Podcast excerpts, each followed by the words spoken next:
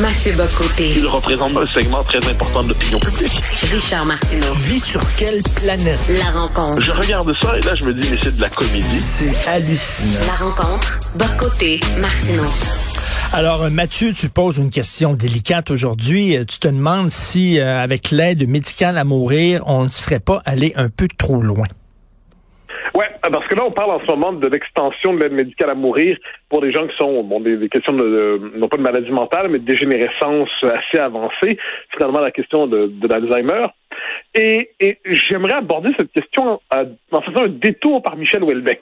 Alors, dans La carte et le territoire, un des beaux livres de Michel Houellebecq, peut-être un de ses plus beaux, peut-être le plus beau même, pardon, il aborde la question directement en disant, en- il présente son vieux père euh, dans ses romancés, hein. mais son vieux père qui en a un peu assez de vivre. Et qu'est-ce qu'il fait? Il décide tout simplement de se rendre dans une clinique en Suisse où on traite à la manière d'un problème administratif d'abord et médical ensuite le fait de sa disparition programmée. Il décide de se, de se suicider avec des entreprises qui considèrent que le suicide est un service offert parmi d'autres. Quel est le lien entre ce qu'on vient de dire sur la question de l'Alzheimer et l'aide médicale à mourir, euh, mais qui, euh, à la manière d'un libre service? Moi, je suis de ceux qui, dès le début, euh, je ne le cache pas, j'étais pas favorable à l'aide médicale à mourir. Je pensais qu'il y avait des zones d'ombre qui étaient permises dans l'hôpital, où entre un, pa- euh, entre un médecin et ses, ses patients et la famille, quelque chose se négociait à l'abri du droit et de la vie publique. Disons ça comme ça. Mais ce que l'on voit, c'est qu'à partir du moment où on normalise le principe de l'aide médicale à mourir, du suicide assisté, eh bien, les critères tendent à être de plus en plus subjectifs. hein. On nous avait dit au début, il y a des barrières très fermes, il y a des, euh, des critères très fermes, puis voilà, ça ne sortira pas de ça. Moi, je- dès le début, quand, euh, comme chaque fois en ces matières-là, j'ai dès qu'on nous annonce des critères très fermes, ils sont faits pour tomber quelques semaines plus tard. Et c'est ce qui s'est passé. Donc là, on, on cherche à sans cesse étendre l'aide médicale à mourir. Puis on comprend chaque fois que ce sont des raisons qui touchent euh, le cœur humain, qui touchent l'âme humaine, qui touchent qu'on est plus profond en nous-mêmes. Donc on le comprend l'idée que ben, devant la souffrance, devant euh, devant la, la possibilité du déclin, de la déchéance, on aimerait avoir cette carte avec soi. Mais je redoute le jour où, un peu à la belge, on dira, mais simplement la détresse affective, la détresse véritable, le sentiment d'inutilité au monde. hein, C'est- dramatique, c'est des gens qui se sentent inutiles dans le monde finalement.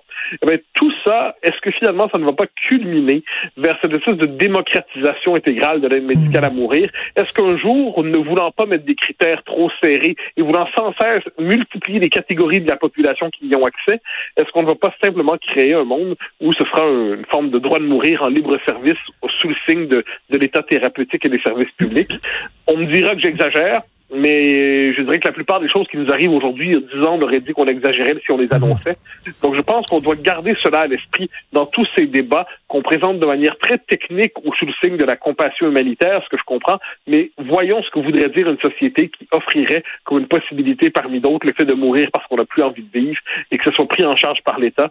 Il y a quelque chose là-dedans de plus inquiétant qu'on ne le dit. Je me fais l'avocat du diable. Je, me, je me réjouis là, que le, Québec a refusé d'étendre l'aide médicale à mourir aux gens souffrant de maladies mentales. Je me suis réjoui de ça, mais il y a quelqu'un qui me dit, écoute, euh, les maladies mentales causent autant de souffrance qu'une maladie physique. Imagine-toi quelqu'un qui est schizophrène, qui a tout essayé des thérapies possibles et impossibles et qu'il n'y a rien qui a fonctionné et qui souffre de schizophrénie. Cette personne-là vit l'enfer et on devrait lui permettre, tout comme une personne cancéreuse, d'abréger ses souffrances. T'en dis quoi? Pardon, que je comprends cet argument. On n'est pas ici dans du tout, tout oui ou tout non. Euh, je comprends cette idée qu'à un moment donné, l'existence devient une souffrance intégrale. Mais je crois que le rôle d'une société civilisée dans cela, c'est de rendre cette de diminuer cette souffrance, de prendre en charge l'existence de ces gens qui sont dans une situation de souffrance extrême, d'une manière ou de l'autre, et de tout faire pour leur rendre la vie, sinon plus agréable, à tout le moins moins désagréable, moins, moins souffrante, moins pénible. Mais cette idée que parce qu'il y a un cap, il y a un cap moral, mais presque un cap, je dirais, euh, ontologique, un cap métaphysique qui est franchi quand on dit que finalement, l'État é- étend dans sa définition des soins le fait de mettre un terme à la vie d'un homme ou d'une femme. Euh, c'est pas un soin comme un autre. euh, en finir, je dis pas tuer parce que le terme n'est pas le bon, il est trop brutal, mais considérer qu'on en met, on met un terme à la vie d'un homme à la- et que tout le dispositif médicale, politico-légale, politico-médicale du Québec se mettent au service de cela, il y a une forme de, au nom de l'amour infini de son prochain, il y a une forme de potentielle barbarie qui s'étend là. Parce que tu donnes le cas du schizophrène, je comprends la, la, douleur, mais quand on va dire, on va tomber sur celui qui va nous dire je n'aime plus la vie, euh, ma femme m'a quitté mmh. ou j'ai perdu mes enfants. Imaginons un homme là qui perd, euh, il y a une famille de cinq enfants, puis il perd ses cinq enfants d'un coup, puis sa femme aussi. Il va dire ma vie est une infinie souffrance. Puis c'est vrai que sa vie va être une infinie souffrance. Il va dire je ne suis plus capable de supporter la vie en ce monde. Et c'est vrai qu'il est plus capable de supporter la vie en ce monde. Est-ce que c'est la responsabilité de l'État de faciliter juridiquement, administrativement, médicalement la possibilité d'en tenir avec la vie? C'est le point d'interrogation que je sème. Et surtout, surtout, c'est une contradiction parce que d'un côté, on dépense des millions de dollars en campagne anti-suicide en disant euh, euh, le suicide est une solution euh, permanente à un problème temporaire, accroche-toi à la vie. Et de l'autre côté, ah, tu veux te suicider? Tu veux te suicider? Tiens, voilà la corde. Et voilà, et voilà, et c'est, alors on n'y est pas, on s'entend, on n'y est pas encore, mais la tendance nous y conduit. La tendance nous y conduit. Et je trouve que dans nos sociétés, on, on fait beaucoup de choix, euh, je dirais, anthropologiques au sens qui engagent notre conception de l'être humain, simplement au nom d'un esprit pragmatique et technique. Or, ce n'est ni pragmatique ni technique que de considérer que ben, en dernière instance, l'État va offrir un dispositif pour permettre aux gens de s'enlever la vie. Puis imaginons, imaginons qu'on l'étende aux gens atteints d'Alzheimer et tout ça de la maladie mentale. Imaginons. On va se dire c'est le stade final, c'est le stade ultime. Je serais contre, mais je comprendrais. Mais j'ai l'intime conviction que ce ne sera pas le stade ultime, ce ne sera pas le stade final, qu'il y aura toujours un stade prochain. Parce que c'est le propre de la hmm. logique, hmm. je dirais, une mauvaise conception de l'idéologie des droits, que de considérer que les droits sont appelés à toujours s'étendre et se Puis arrive un jour où, comme je le dis, la détresse c'est terrible la détresse. On a tous su quelque part dans notre vingtaine probablement une peine d'amour telle qu'on se disait bon, on, voulait pas se flinguer, mais on se disait franchement la vie manque de sel. Euh, et, quelquefois ça dure des semaines, ça dure des mois, ça dure des années. Ben, est-ce que devant la détresse humaine qui est, fondamentale, puis moi je tourne pas en dérision la détresse humaine ici, de perdre un être cher, que ce soit parce qu'on y meurt ou parce qu'il ne nous aime plus. C'est terrible, on aime quelqu'un qui ne nous aime plus. Ça peut engendrer mais une mmh. détresse, une souffrance immense.